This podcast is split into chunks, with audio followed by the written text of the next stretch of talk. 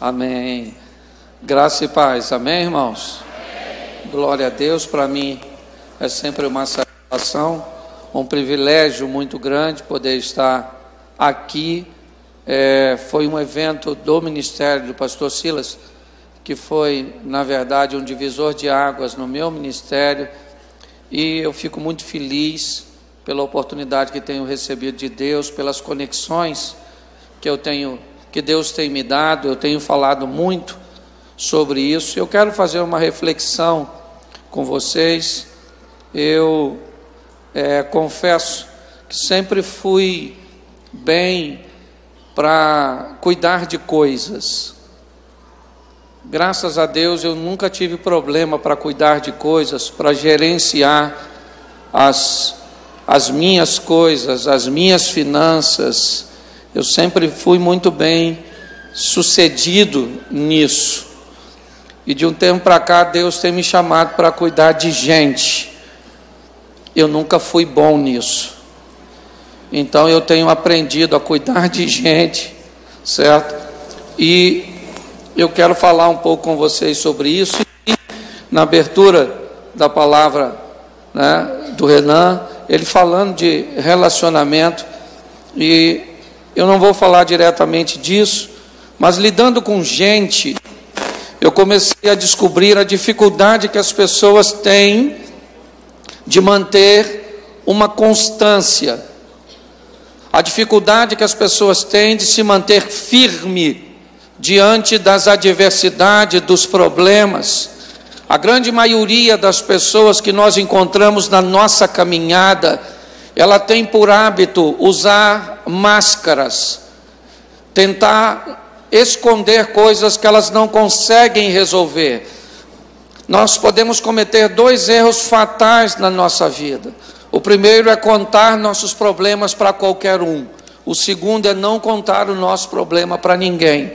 As duas coisas podem fazer você sucumbir, certo? Quando você se depara com a mulher que acabou de perder seu filho e ela recebe Geazi na sua frente, ela diz para ele: vai tudo bem. Por quê? Porque não adiantava nada abrir o seu coração para aquele moço. Quando ela chega diante do profeta, ela diz: Eu falei com o senhor para não brincar comigo, meu filho está morto, certo? Então muitas pessoas hoje sofrem. Eu quero usar um texto de Neemias, certo? Uma palavra que Deus colocou no meu coração. Mas eu preciso que você entenda que as suas conexões, os seus relacionamentos, ele fazem grande diferença. Vão trocar? Isso. Vão fazer grande diferença na sua vida, na sua história. Se você prestar atenção quando você, com quem você anda, por exemplo, é, Naamã ficou extremamente frustrado com a palavra que o profeta deu a ele. Quando o profeta diz a ele, vai lá e dá sete mergulhos, naquele momento a casa dele caiu, a expectativa dele sucumbiu. Ele disse: Eu não esperava nada disso. Eu imaginei que eu chegaria aqui, o profeta sairia, colocaria a mão sobre a lepra, invocaria. Então ele estava cheio de expectativa, porém, tudo que ele esperava aconteceu o contrário. Então ele disse: Agora eu vou embora, porque não tem mais jeito, já era, mas ele estava com gente e as pessoas que estavam com ele disse: Calma, cara, se o profeta te mandasse fazer uma coisa mais difícil, você não faria? Então vamos lá, nós estamos aqui com você, vamos embora, rapaz, vai lá e dá uns sete mergulhos, se você andar com a pessoa certa. As coisas podem ir bem, se você andar com a pessoa errada, certo? Por exemplo, Pedro, ele estava preso, Atos 12. É, tinha mandado prender alguns, mandou matar Tiago e agora manda prender Pedro, vai julgá-lo e provavelmente vai executá-lo. Estava agradando. Pedro está preso, 16 homens tomando conta dele, dois algemados. E lá na casa de Maria, mãe de João Marco, Pedro tinha uma patotinha que ele andava junto, que não estava lá. Uma mulher que não tinha arma, não tinha material bélico, não tinha poder econômico, não tinha influência política. Mas andar com quem tem joelho, que conhece Deus e vai colocar a sua situação na presença de Deus, os céus se movem a seu respeito. Você tem que prestar atenção com quem você anda. Quando eu era garoto, tinha uma frase que dizia: Diga-me com quem você anda e eu te direi. É mais ou menos assim, certo? E naquela oração, o anjo entrou na, naquela prisão, chegou lá, tocou em Pedro, falou: Acorda aí, irmão, é, coloca a sua sandalinha, pega a capa. Entrei com alvará de soltura, tu tá livre, vamos embora. Ele passa por ali, o portão se abre, Pedro está confuso, não sabe o que está acontecendo. E quando chega lá fora, o anjo vai embora. O Pedro fala: Nossa, estou solto. E agora? Que é isso? O que, que aconteceu? Sai correndo para a casa de Maria, manda João Marcos, chega lá, bate na porta. Olha que coisa estranha. A porta do presídio abriu para ele e a porta da casa da mulher está fechada. Não é esquisito? A porta abriu para Pedro não? Sim ou não? Não, a porta abriu para o anjo. Tem porta que só vai se abrir se você estiver andando com a pessoa certa para que a porta se abra. Então, suas conexões, seus relacionamentos, você tem que ter cuidado com isso. Ok? Se você anda com a pessoa certa, elas abrem porta para você. Por que, que eu estou aqui? Porque eu comecei a andar com gente que abria portas. E eu cheguei aqui. Amém? Amém? Então eu preciso tentar te dar algumas informações. Eu sei que aqui tem teólogo, tem achólogo, tem tudo aqui hoje, ok? Tem gente que já. Eu fico até com vergonha. Às vezes eu pergunto, o que, que eu estou fazendo aqui? Pois é, mas Deus colocou, com certeza o diabo não me colocaria aqui, certo? Então você espera um pouquinho que já já acaba. Eu quero. Eu quero falar com você sobre a postura de um homem que enfrentou uma crise. Sabe, um poder que pode trazer para a sua vida um verdadeiro avivamento. Eu quero expor aqui avivamento nesse momento, como a capacidade que as pessoas têm de sobreviver às intempéries, os, o caos, de conseguir realizar coisas apesar das circunstâncias negativas. Ok? Aquela historinha. Quem quer dá um jeito, quem não quer dá desculpa e pronto. Qualquer desculpa que você dá para o seu fracasso, ele continua sendo fracasso. Então a decisão é sua, certo? Mas nós vamos dar uma olhada nesse moço, um texto muito conhecido, Neemias, capítulo 1, verso 4. Diz assim: E sucedeu que, ouvindo eu essas palavras, assentei-me, chorei e lamentei. Feche os seus olhos. Senhor nosso Deus e Pai, em nome de Jesus, eis aqui a tua palavra. Continua falando conosco e usa-me como um canal de bênção. É o que te pedimos, Senhor, em nome de Jesus. Amém? Amém. Preste atenção que eu quero começar com o impacto de uma informação negativa, de uma situação contrária. Neemias está vivendo uma vida estabilizada quando alguns chegam de Judá e ele pergunta como estão as coisas lá. E a notícia que, recebe, que ele recebe não é uma notícia boa. Nossa cidade está assolada, os portões quebrados, o povo está em humilhação. Ok? Ou seja, neste momento acontece algo com Neemias. Algo que o coloca para baixo. Por quê? Porque toda informação negativa traz um impacto negativo.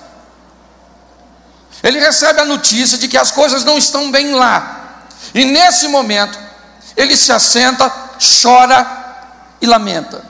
Por quê? Porque apesar de servo de Deus, ele é um ser humano. Notícias ruins, perdas. Você vai fazer um exame e descobriu que tem algo que você não gostaria de ter. Você vai viver uma separação, a perda de um ente querido, a perda de um emprego que você praticamente dedicou a sua vida inteira e agora no final te mandaram embora. A traição, seja o que for. Como nós lidamos com coisas negativas? Como nós sobrevivemos a isso? Nós sabemos que a Bíblia diz que todo dia traz consigo o seu mal. Nós sabemos que no mundo teremos aflições. Mas a teoria ela é diferente da prática. Eu sei de tudo isso, mas como eu me comporto como ou como quando as coisas não saem como eu gostaria que elas saíssem. O impacto da perda, da dor, do caos, da humilhação, da dificuldade. Eu quero que você faça uma analogia do que esse moço está vivendo. Ele recebeu um impacto, e nesse impacto, ele senta ele chora e ele lamenta. Por favor, não tente sabotar o seu momento de dor. Se a hora é para chorar, é para chorar, irmão. Senta e chora, chora, chora, chora. Certo? Está na hora de perder? O bandido chegou, botou o, e falou: perdeu. Perdeu, perdeu, irmão. Fala para ele: a Bíblia diz: há tempo de ganhar e há tempo de perder. Chegou a hora de perder. Isso aí é um texto bíblico que você está citando para mim. Pode até baixar a arma que eu vou obedecer. Pronto.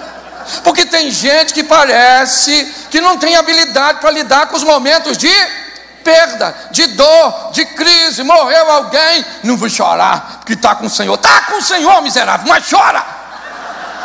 A Bíblia diz: se você morrer e ninguém chorar, é melhor que você não tivesse nascido, que você fosse um aborto. Ana, tem gente que acha que não pode chorar, que não pode sofrer, que não pode. Não, você pode.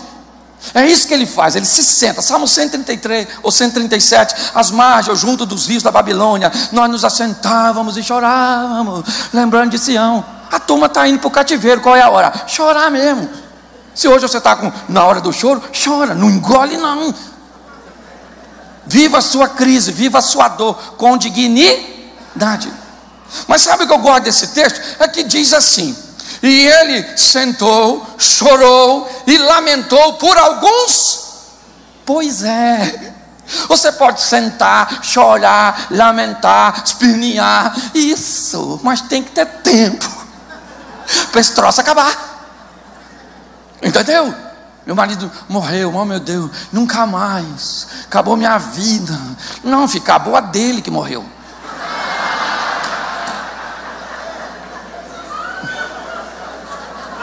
Entendeu?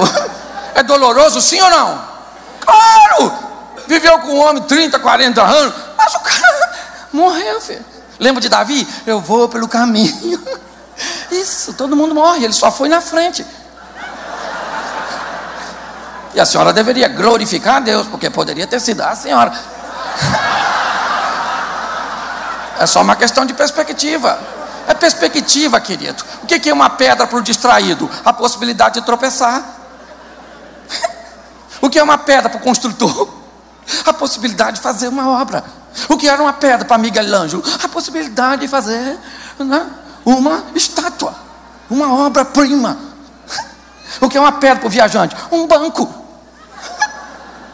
Você que olha, um pessoal assim desanimado a gente fala muito bem, mas na hora de viver, é o problema. Não, sentei, chorei e lamentei. Por algum tempo. O choro pode durar uma, mas a alegria vem. Isso, tempo, tempo, tempo, tempo, tempo. É o tempo de luto, chore, chore, chore. Mas você tem que fazer essa dor diminuir a ponto de não impedir que você tenha um poder de reação. Ok? Por alguns dias. Pronto. E passou o dia. Passou, passou. Entende? Vamos embora, vamos embora. Vida que segue. Eu fui assaltado no Rio de Janeiro. Nunca mais eu saio. Menino, o Jardim do Éden era perigosíssimo. Sim. Por proporção, Caim matou Abel. Morreu 25% da população num dia só. É só uma questão de ótica. Você consegue entender? Então, por alguns dias, descubra uma doença e tente levar a sua dor por mais do que ela deve ir, e você vai ver o que a doença vai fazer com você. É fácil de dizer, Jeová Rafa. Isso. Ele é o Rafa quando você está ação, mas eu queria te dizer uma notícia.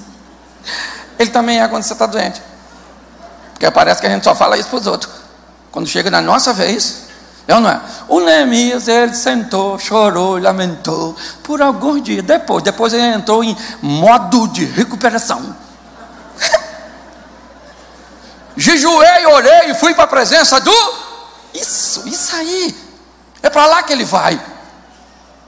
Por alguns dias ele sentou, chorou, recebeu um impacto, a dor era aguda, era difícil, era algo num, com seus questionamentos, por quê? Tá bom, passou, passou, agora eu entro em modo de a recuperação. Minha vida não pode terminar assim. Ele vai jejuar, ele vai orar, ele vai se aproximar de. Ainda está doendo, sim ou não? Sim ou não? Claro que está, mas a dor não é mais capaz de anular seu poder de reação. É isso. Onde está a nossa força? Na presença do Senhor. É nele que nós vamos ter condições de prosseguir. Ele está triste, sim, mas a tristeza logo diminuiu e ele então foi para lá, jejuou, orou, falou com Deus, Senhor, oh, eu estou aqui. Começou a conversar consigo mesmo. O Senhor guarda o seu conserto, a sua aliança. O Senhor é fera, o Senhor é Deus, o Senhor é demais da conta. Eu estou contigo no aro. Hum, hum. E isso foi potencializando sua recuperar. Isso. Eu gosto disso. Ele começa a criar nele um poder de recuperação, capaz de dar a ele o que? Condições de não sucumbir mediante as dificuldades. Ele então, ele começa a planejar. Eu gosto desse cara porque ele começa a planejar algumas coisas. O texto eu não sou obrigado a ler tudo, depois você lê, está tudo ali, não é mesmo? Tá? É, porque a gente, vou, vou cumprir o tempo aqui. Escute só como é que é a maneira. Ele, certo? Está conversando com ele mesmo, ele fala assim: Senhor, eu sou teu servo. E no final do texto ele diz: Eu também sou o copeiro do rei. Eu acho isso fantástico. Primeiro ele diz que ele é servo de isso, tem conexões com os céus, conhece os recursos que vêm de lá. Segundo, ele diz que é copeiro do tem contato com o rei, também tem conexões boas aqui. Porque tem gente que só tem conexões boas aqui, mas não tem aqui. Tem gente que só tem aqui, mas não tem aqui. Então se lasca. Você tem que ter conexões, porque o que não faz aqui, lá se faz. Amém? É assim que acontece. O que, que ele faz? Ele explica: Eu sou teu e eu sou copeiro do rei. Então, Senhor, eu estou afim de conversar com ele. E eu queria que o senhor tocasse no coração. Isso é fantástico. Olha o que ele está usando: está usando sua conexão com o céu para mover as conexões na terra. Ele está falando: Eu sou copeiro dele, mas eu vou pedir a ele para me construir um muro lá em Jerusalém, lá em Judá. É longe para caramba. E provavelmente a gente vai deixar, não, né? Sou só um copeiro. Mas enquanto eu sou copeiro dele, eu sou teu servo. Eu posso não ter uma posição tão influente aqui, mas eu conheço um Deus muito influente. Eu não sei, talvez você não tenha tantos recursos, você não tenha tanta coisa. Então você, você não tem aqui. Quem é você? O copeiro, o gari, quem é você? O empresário, o pastor, o médico, o advogado, o Zé Ruela. Quem é você? Eu não sei quem você é. Você pode ter alguma função ou função isso não é muito problema. O, o negócio é o seguinte: antes de ser copeiro, seja servo de. Antes de ser empresário, seja servo de. Antes de ser pastor, seja servo de. Porque de lá vem o poder para mover aqui. Você consegue entender? Então é isso. Olha só, ele está dizendo: Eu sou teu servo e sou copeiro do então eu preciso que o Senhor mova o coração dele. Olha só, agora ele vai por uma coisa que eu acho sensacional, que muita gente não gosta, e isso derruba o avivamento de muita gente, faz muita gente desanimar: planejamento. Tem gente que não planeja nada, faz tudo pela fé, sem planejar. Você já ouviu um texto que diz assim: os planos de Deus não podem ser frustrados? Até Deus, que é autossuficiente, todo-poderoso, faz plano. Um dia Jesus falou: Estou afim de ir lá em Betânia. Falaram para ele: Então vão matar o senhor lá, viu? Ele falou: Mas eu tenho um plano, eu vou de noite. Você tem plano? Olha que coisa fantástica. Neemias está diante do rei e ele está meio triste. E o rei falou: O que está acontecendo? Você está triste? Você está doente? Ele falou: Não. Sabe quem é, majestade? É a, a, a cidade do sepulcro dos meus pais. Estão lá, a cidade lá está assolada. Estou chateado para caramba. Poxa, o texto fala uma coisa magnífica também. Estando a rainha pertinho lá. Eu não sei porque que falou que a mulher está lá. A única explicação que eu encontrei foi que eu imagino Elias é, é, Neemias pedindo e falou: Ó, eu estou precisando ir lá ver o sepulcro e reconstruir a cidade do sepulcro dos meus Paz, a minha história é uma história de família. Eu imagino que o rei olhou para a mulher, porque é assim que nós faz, não é? Quando alguém pede. A gente manda às vezes para caramba. Mas a mulher está do lado, você olha. Aí ela faz assim, ó. Você já notou que é? Não é assim? Nós pensamos que nós manda. Não pensa? Mas a gente pode ser quem for. A mulher está do lado, pediu. Aí o rei, claro, vamos resolver isso aqui agora. Isso é a maior verdade do mundo. Escute só. O rei olha para Neemias e diz: Me pede o que você. Meu irmão, preste atenção. Me pede o que você quer. Ah, eu? Estou chateado, assim, sabe? A cidade está lá, destruída. Queria que o senhor visse aí qual é brecha. Se não dá para construí-la. Quando o cara pergunta, o que, que você quer? Ele já tem um plano. Já está tudo aqui, ó. Ele falou: O que, que eu quero? Eu quero reconstruir os muros. Estou precisando de carta para passar nas terras. Eu queria que o senhor mandasse também um, um aviso para o Azaf, que é lá o, o, homem da madeira, porque eu vou precisar de um alojamento. Eu vou precisar disso, eu vou precisar daquilo. O cara tem planos. Faça planos, querido. Deus tem compromisso com quem tem planos. Eu, tenho, eu sou pastor de uma igreja em Xerém há quatro anos. Nós montamos uma igreja para 200 pessoas. Xerém, sabe onde é Xerém? Xerém foi feito no sexto dia depois que Deus fez o homem. Estava indo embora e se lembrou e falou: Xerém, é lá onde eu moro. Você está entendendo? Glória a Deus. Amém? Xerém. Um local pequenininho. Pequenininho.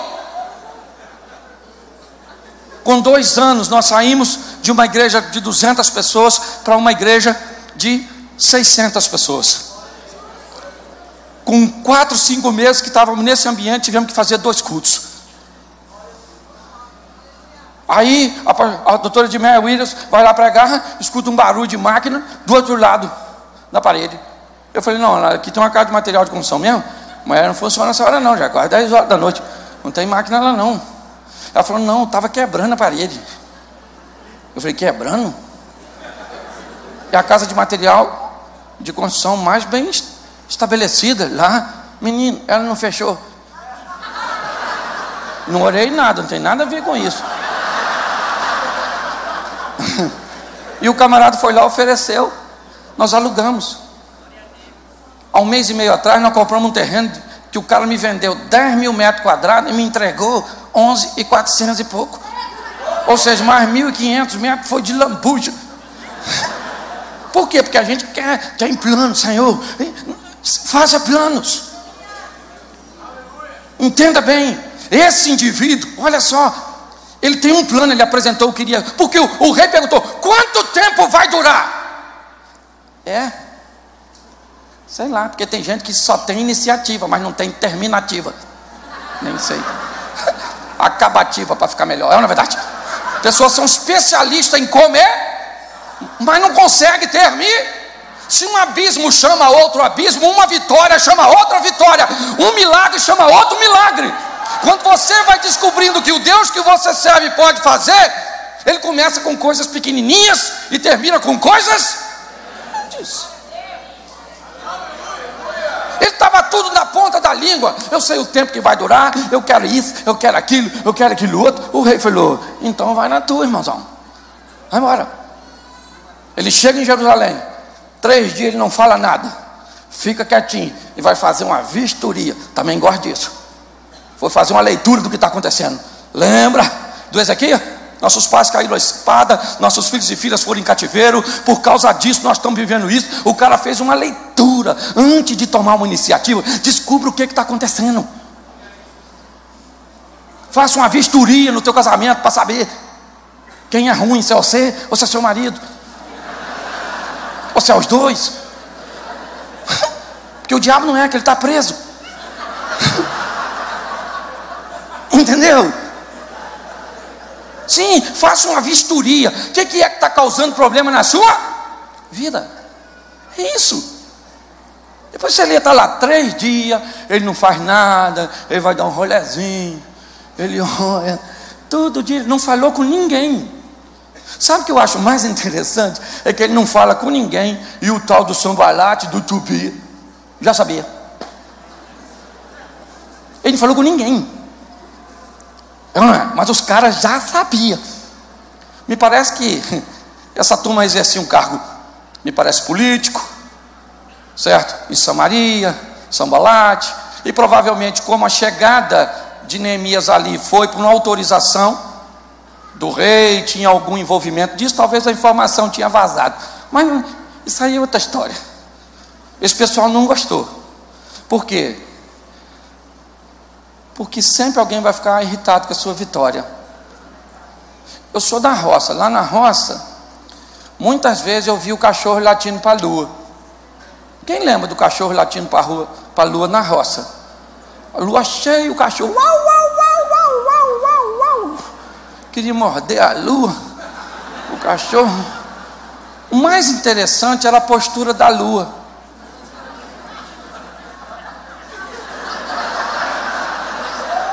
Pois é, querida, deixa os cachorros latir, você veio para brilhar. Deixa latir, vão latir, que fique latindo. A lua nunca deu confiança para o cachorro. Será que você vai estar afim de dar? Dana-se. O pessoal não gostou do que Deus estava fazendo. E o Neemias, Neemias chamou a turma e falou: aí, rapaziada, deixa eu falar com você o que está acontecendo. Ele cria uma motivação no povo.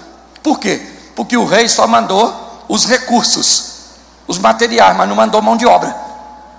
Então Neemias chega lá e falou: aí, rapaziada, chega aí que eu vou falar para vocês. Sabe, eu sou copeiro, sou mesmo copeiro, mas sou servo de Deus. Fui falar com o rei, aconteceu assim, assim, ele me deu as cartinhas. Olha aqui para ele, tudinho, isso. Então nós vamos construir.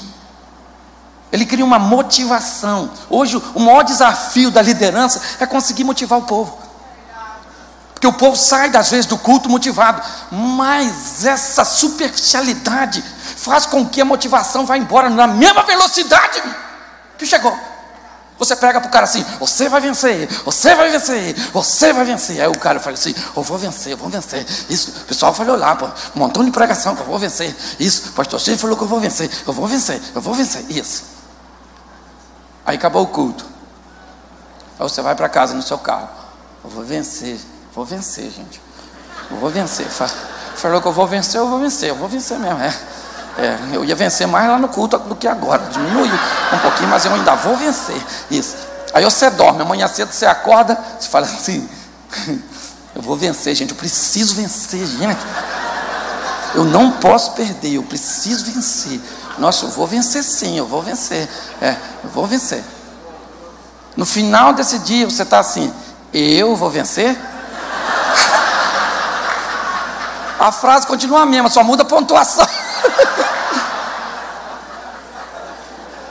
o grande desafio é motivar a turma.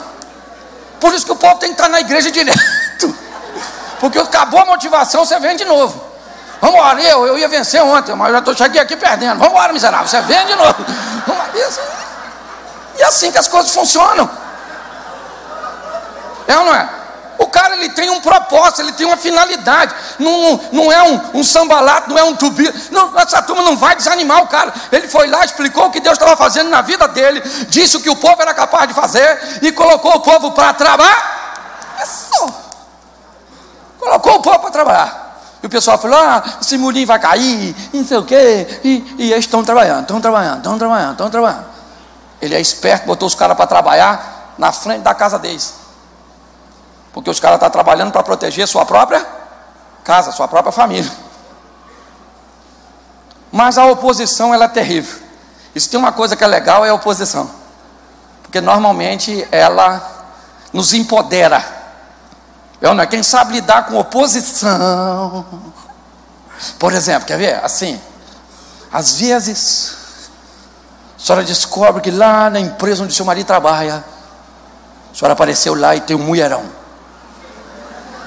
Hum. O que, que a senhora pensa?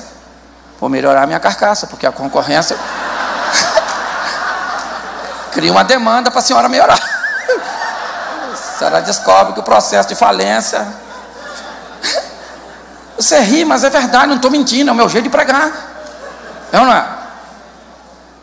Sim, nada melhor do que um opositor Isso, uma oposição às vezes, o tal do sambalate do tubi agora eles ficaram irritados. É, agora eles querem briga, juntaram lá para. para... O Neemia, Neemia também, fazendo obrinha. Chamaram ele, ele falou: oh, vai dar para eu ir aí não. Falou: se eu for aí a cobra, para, eu tenho prazo para entregar, está entendendo? A determinação desse camarada para mim é algo fantástico. Por quê? Porque ele sabe onde quer chegar. E para chegar lá, ele precisa aprender a vencer esses obstáculos. Primeiro, vencendo o que? O desânimo, o impacto daquilo que é ruim. Segundo, estabelecendo o tempo que aquilo vai durar, que o choro, que a dor, que aquilo que poderia neutralizá-lo pode até neutralizá-lo, mas apenas por um período. Já já ele vai estar de pé. Onde? Na presença de Deus. De onde virá suas forças? Através do jejum, da oração, da proximidade. Depois ele tem uma conversa com ele mesmo, convencendo a si mesmo, porque tem gente que é bom demais para convencer os outros, mas não exerce influência nenhuma sobre si. O cara é bom para dizer para os outros serem fiéis, mas ele não é. O cara é bom para vir com discurso para tratar a mulher dele bem, mas a dele mesmo trata mal. Tenha tempo para o seu filho, mas o cara não tem tempo para o filho dele. Oferta, mas o miserável não oferta. Ele é bom para convencer os outros, mas tem dificuldade para convencer a si mesmo. Depois de tudo que ele faz, apresenta seu planejamento. Está aqui, ó. É isso. É nesse tempo. É dessa maneira. É isso que eu preciso. Quando chega, faz o que? Uma vistoria, uma varredura, uma observação. Nem sempre o que vai te levar para o fundo está na sua vista. O que afundar o navio daquele moço lá, do profeta Jonas, era alguém que estava no porão e não no convés. Tem coisa que vai fazer a tua vida afundar, que ela não está no convés, ela não está visível. Você vai ter que procurar, vasculhar, fazer uma varredura e tirar da sua vida. Por isso vivemos, vivemos com pessoas, muitas vezes inconstantes. Até na própria igreja, você chega lá, o cara está lá esse mês. Esse mês ele está lá, por quê? Porque o cara está avivado, fala língua estranha. O cara, mês que vem, cadê o cara? Estou querendo enviar. Meu filho, mas você estava tão bem, pois é, mas não estou mais. O inimigo está furioso, mas sempre teve, nunca vi ele calmo. Não é de hoje que esse miserável está furioso, não é verdade? Então essas pessoas ficam vivendo esse ciclo. Eu não tive referencial. Eu sou o primeiro pastor na minha família. Eu não tive ninguém para aprender. Eu vi de um ministério que nos, não nos impulsionava a aprender, a crescer, a conhecer, a ver o que está acontecendo lá fora. Eu não vi nada disso. Eu não tive referencial de pai. Meu pai se, casou, teve oito relacionamentos. Minhas referências foram a palavra de Deus e as conexões, as pessoas que Deus me deu possibilidade de me aproximar. Eu vi pastor Silas falando de, de Subirá. Quarta-feira ele está pregando lá na igreja. Pensa aquele cara que você senta e bebe de balde. Você não fala. Quando ele te pergunta alguma coisa, você faz, uhum. É para não interromper o raciocínio, não, na é verdade. Tem gente que você é melhor ser mudo. Que você parece uma topeira. Bispo JB fala umas coisas comigo que eu só vou entender 15 dias depois. Eu estou lá em casa e falei, ih, caraca.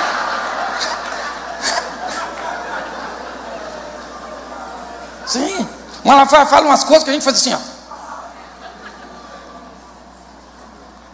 Para o mar. A gente vai aprendendo, vai vivendo, estabelecendo nossos relacionamentos. Agora com quem você anda? Olha o profeta, o Isaías. Eu sou um homem de lábios impuros, porque habito no meio de um povo de puros lábios. Isaías. Isaías falou: Me lasquei porque juntei com quem estava lascado.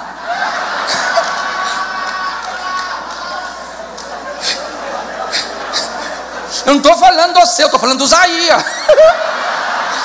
Se Isaías ia se lascando, Ele só não se lascou porque a misericórdia de Deus veio. Ele disse: Aí eu vi o Senhor. Falei: ah, agora eu morri, estou me lascado mesmo. E aí um serafim voou até mim com a brasa na mão, tocou meus lábios e me disse: Tua iniquidade foi tirada, teu pecado foi apagado. E foi uma das conversas mais estranhas que eu já vi hoje na, na minha vida. Foi a de Deus e Isaías. Porque no final, olha o que Deus diz: A quem enviarei? Só tem os dois. Isaías falou: Quem ele vai enviar? Eis-me aqui, vou eu mesmo. Não, não, Escute, não, não, não, não, peraí, peraí, rapidinho. Escute só. Reveja seus valores. Realinhe seu posicionamento. Porque nós estamos numa guerra. E ela tem se intensificado cada vez mais. Tem se tornado muito mais clara a cada dia. E o que nós vemos? Valentes caindo. Parece que nós estamos vivendo uma batalha da Idade Média. Todo mundo correndo e, e você está com a sua espada aqui, você, ué, cadê o cara que estava aqui? Caiu, maluco. E tu não pode. Que lá vem o outro, você vai e o outro que estava aqui. Caraca, e que? Não é assim. Todo dia tem história, o miserável traiu, o outro fez isso, a outra não sei o quê. Fui numa igreja esses dias que os dois diáconos foram morar junto.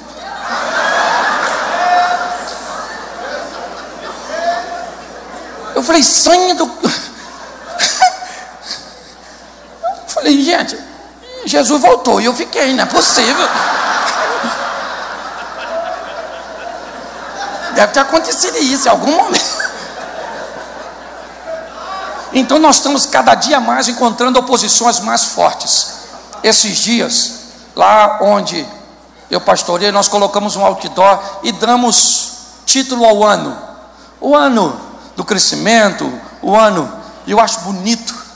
Um dia estava chegando um amigo e eu todo orgulhoso, falei para ele, ah, aquele outdoor lá é o outdoor da igreja. O ano Aí ele falou assim: Nossa, vocês são cabecinha ruim. Falei: Como cabecinha ruim, rapaz? Eu voltei lá um ano todo aí para o pessoal orar e. Ele falou: Pois é, vocês estão pensando no ano, o PT está pensando em 20. Os caras já estão planejando para frente aí, para como vai arrebentar vocês, vai lascar. E o cara nem crente era. Eu olhei e falei: Eles pensam assim tão longe? Falei, caramba, só estou pensando nesse ano, caraca. Eu ia deixar para descobrir o tema só no ano que vem, no começo. É assim que funciona, não está para parar, não, meu filho. O justo vive dá, e ele não retrocede, ele vai adiante. Então nós temos que ser avivados. O que é avivado? Avivado é ser cheio do Espírito, sim, meu filho, mas também é ter força para não parar. É para continuar olhando, olhando, olhando. vamos embora, vamos embora, vamos embora, vamos embora. Você sabe o que acontecia na primeira guerra com as armas que mudaram na segunda?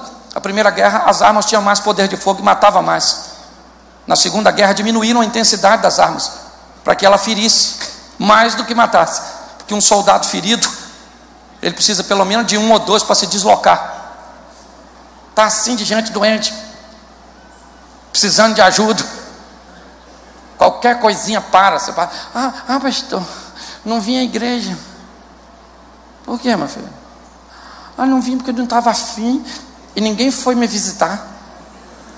Ah, Vocês não estavam. É. Queria ver se o pessoal dava falta. Falei, não deu não, filho. Não deu não. Vou falar a verdade, eu não dei. Ah, então eu vou embora. Embora para onde, filho?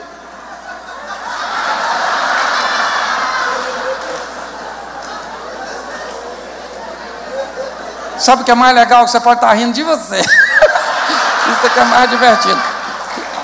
E vai dar quase 10 horas da noite. Escute, escute aqui. Aprenda uma coisa: a vida é difícil para todo mundo. Em alguns momentos da sua vida você vai enfrentar crises seríssimas. E aprenda uma coisa para você lidar com gente. Quando alguém te fizer alguma coisa, te falar alguma coisa, Não escute apenas o que ela está te falando ou o que ela está fazendo. Escute o que ela está sentindo.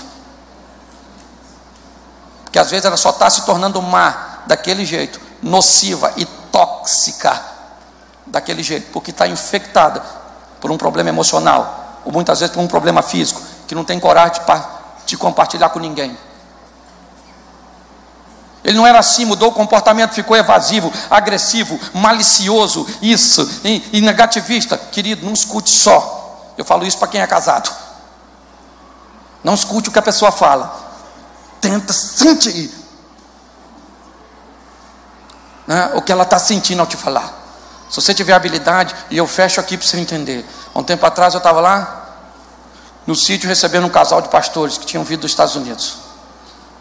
E aí então Saí com eles, eles queriam resolver algumas coisas, minha esposa ficou. E eu estou chegando com eles no sítio, com meus convidados. Minha mulher vem saindo com o carro dela, na rua, dentro do sítio, aquele, aquele a poeira subindo. Falei, gente, a mulher está meio doida ali vindo. E ela veio, passou por mim com uma bala. E eu parei o carro, falei, gente, o que, que aconteceu? Ela freou lá, a poeira subiu. Ela voltou de reabrir o vídeo e falou assim: Vou ali fora resolver umas coisas. Eu falei nada, fechei o vídeo, falei para o casal que estava assim: Aconteceu alguma coisa na minha ausência. Eu vou deixar vocês aqui, vocês almoçam, que eu vou lá ver o que aconteceu. Deixei e fui para casa. Cheguei em casa, ela nervosa, andando para um lado e para o outro. E eu falei, Senhor, me dá sabedoria. que se o Senhor me der força, aí, aí o fim dessa história vai ser diferente. Aí eu olhei para ela e falei assim, vi que ela estava nervosa. Eu conheço minha mulher. 26 anos nós vamos fazer de casado. Olhei para ela e falei, o que, que foi, filho? E ela começou, e começou a falar, aconteceu isso, porque isso, isso é um absurdo, isso é o quê? Eu olhei para ela e falei, Deixa eu falar uma coisa com você. Eu vivo com você há quase 26 anos. E se isso acontece, se o que você está me falando acontece há 15 anos atrás, a sua reação seria muito pior. Eu fico feliz de como você cresceu, amadureceu, se aperfeiçoou. A habilidade que você está tendo de gerenciar suas emoções nesse momento é algo fantástico que me mostra que eu casei com a mulher certa e a grandeza de alguém que vai cada vez mais. E eu fui olhando para ela, ela foi melhorando. E ela, eu falei, porque realmente você está certa, sabe? Mas essa maneira madura de, de equacionar suas emoções, e ela foi. A minha vontade era falar: sua praga, você vai me matar de vergonha na frente dos outros. Porque é isso que às vezes a gente pensa, nós estamos mais preocupados com o que está acontecendo nos outros do que o que está acontecendo na nossa casa. Eu, não, eu poderia dizer, você me fez passar vergonha na frente dos meus convidados. Que convidado, rapaz? O mais importante é a emoção da minha esposa. O convidado a gente manda embora. Se não quiser, não volta mais e pronto. Estou aqui para vender uma imagem que não tem. E eu fui falando com ela, e a bichinha foi para o humano, foi para o humano. No final ela falou assim: estão lá no sítio, né, Cláudio? Falei, então, vamos lá para a gente almoçar? Eu falei, vamos num carro só ou em dois?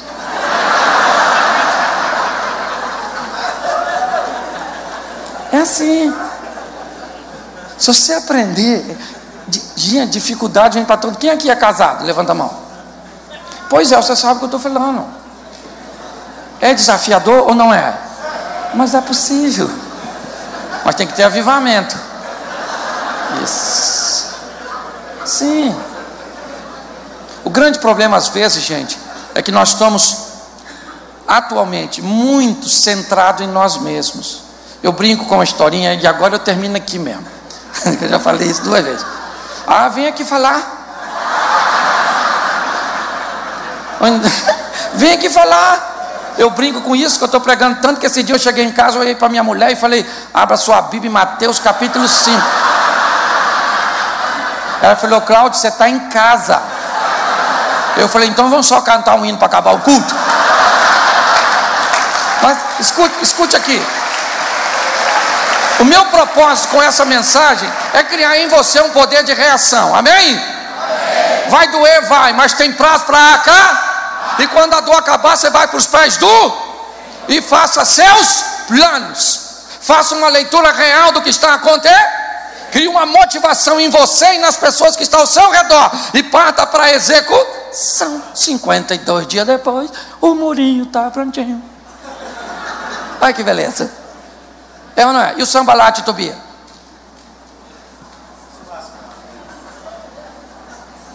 Acabou, pronto. Então você tem que aprender. Mas se você fizer isso que eu vou falar, ó, suponhamos que o seu marido falasse assim para a senhora: Amor, eu queria ter um encontro amoroso com você amanhã, às oito da noite. Vou chegar mais cedo, você dá um rivotril para as crianças. Toma um banho de vencedora, bota uma roupinha de combate. Eu vou chegar, nós vamos assistir um filmezinho no Netflix, vamos comer uma saladinha e depois vamos ter uma noite nossa aí, só nossa certo? E a sua mulher fala: Isso aí, estou dentro. Joia, animada. Ela preparou tudo e oito horas da noite, conforme você disse que chegaria, você não chegou. E ela ligou para você, seu telefone chamou, ninguém entendeu. Aí, quando passou das nove horas, aquela, aquele traje para te receber já virou uma fantasia na cabeça dela, certo? E você não chega, ela liga agora para você e seu telefone agora ele não chama mais, ele está na caixa postal. Ok, 10 horas da noite.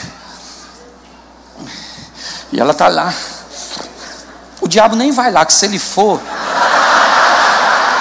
ele não entra na senhora, é a senhora que entra nele, olha a verdade. É uma possessão invertida. Escute aqui. Quando dá 11 horas da noite, o marido aparece. A senhora já está para morrer, a senhora está assim, ó.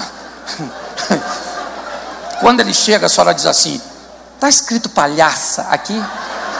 Eu estou te esperando desde as oito. Agora, se você quiser comer, coma essa comida fria, seu miserável. Nunca mais eu passo por essa humilhação. Ela está certa ou errada? Certa ou errada? É errada. Ela está certa de sentir, está errada de falar. Se ela fosse uma mulher avivada, com o poder de Deus, do verdadeiro avivamento, é o que ela faria quando ele está chegando. Assim, ó Senhor, o Senhor sabe o que eu sinto nesse momento. É assim, uma mistura. Jack, estripador, Jason e Fred Krueger. E o manigo do, do, do parque também. É, tudo junto. Mas eu não sei ainda o que acontece. Então eu vou reunir minhas forças. E eu vou perguntar para ver o que, que aconteceu, porque eu também não sei ainda, mas. Aí ele chega. Aí a senhora fala assim.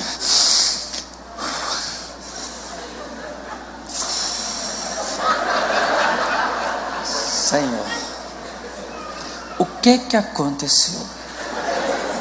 Você falou oito da noite 11.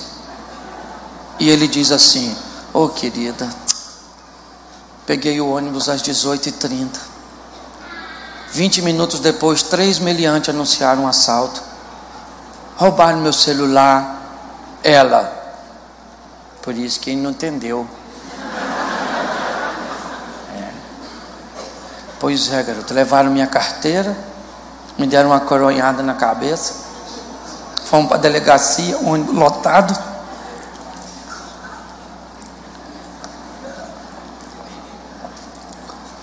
Na minha vez de fazer ocorrência, o policial achou que eu fazia parte da quadrilha. Quase que eu fui preso. Aí uma boa mão generosa lá me emprestou dinheiro para eu pagar o ônibus e vim. O que, que essa mulher está pensando agora? Ó. Senhor. A gente julga as pessoas tão mal, né? Ainda bem que não falei nada, né? O homem já está sofrido sim. Aí, isso é que é avivamento, ó. Meu filho, escuta aqui. Sua noite não acabou ainda não. Eu vou esquentar a comida e eu sou mais bandida que aqueles bandidos tudo junto. Você está entendendo? Eu. Ô oh, querido, se isso não for espiritualidade. Mas não, você não quer saber o que aconteceu com seu marido durante o dia.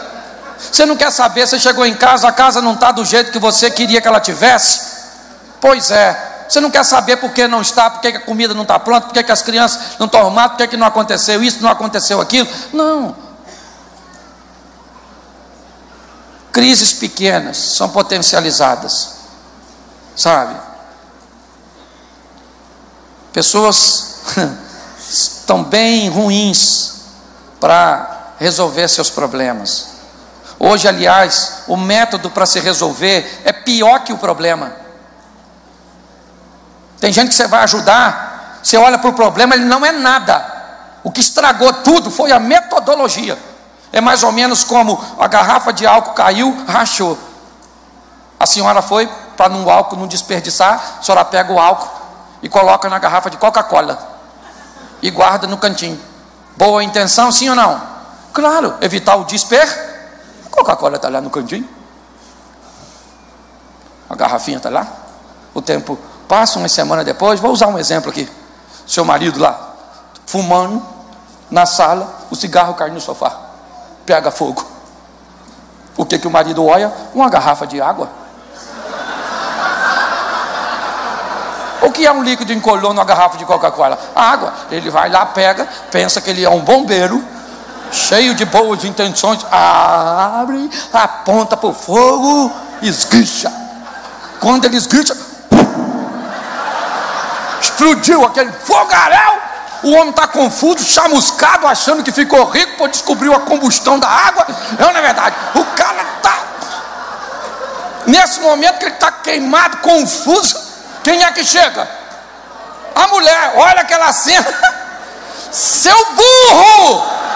Isso era? Ele diz: Quem foi a jumenta? Os dois tinham boas intenções, sim ou não? O resultado foi bom ou não? Pois é. O que vale não é a intenção. Aprenda a lidar com seus problemas e divirta-se. Você veio nesse mundo para ser feliz. Com quem? Com Deus.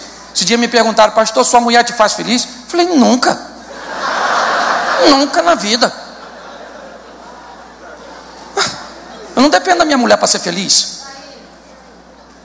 Não dependo para meu filho para ser feliz. Não depende de a igreja estar tá cheia, está vazia. Se hoje tem um pregador excepcional, se não tem isso, se está chovendo, se está. Que história é essa?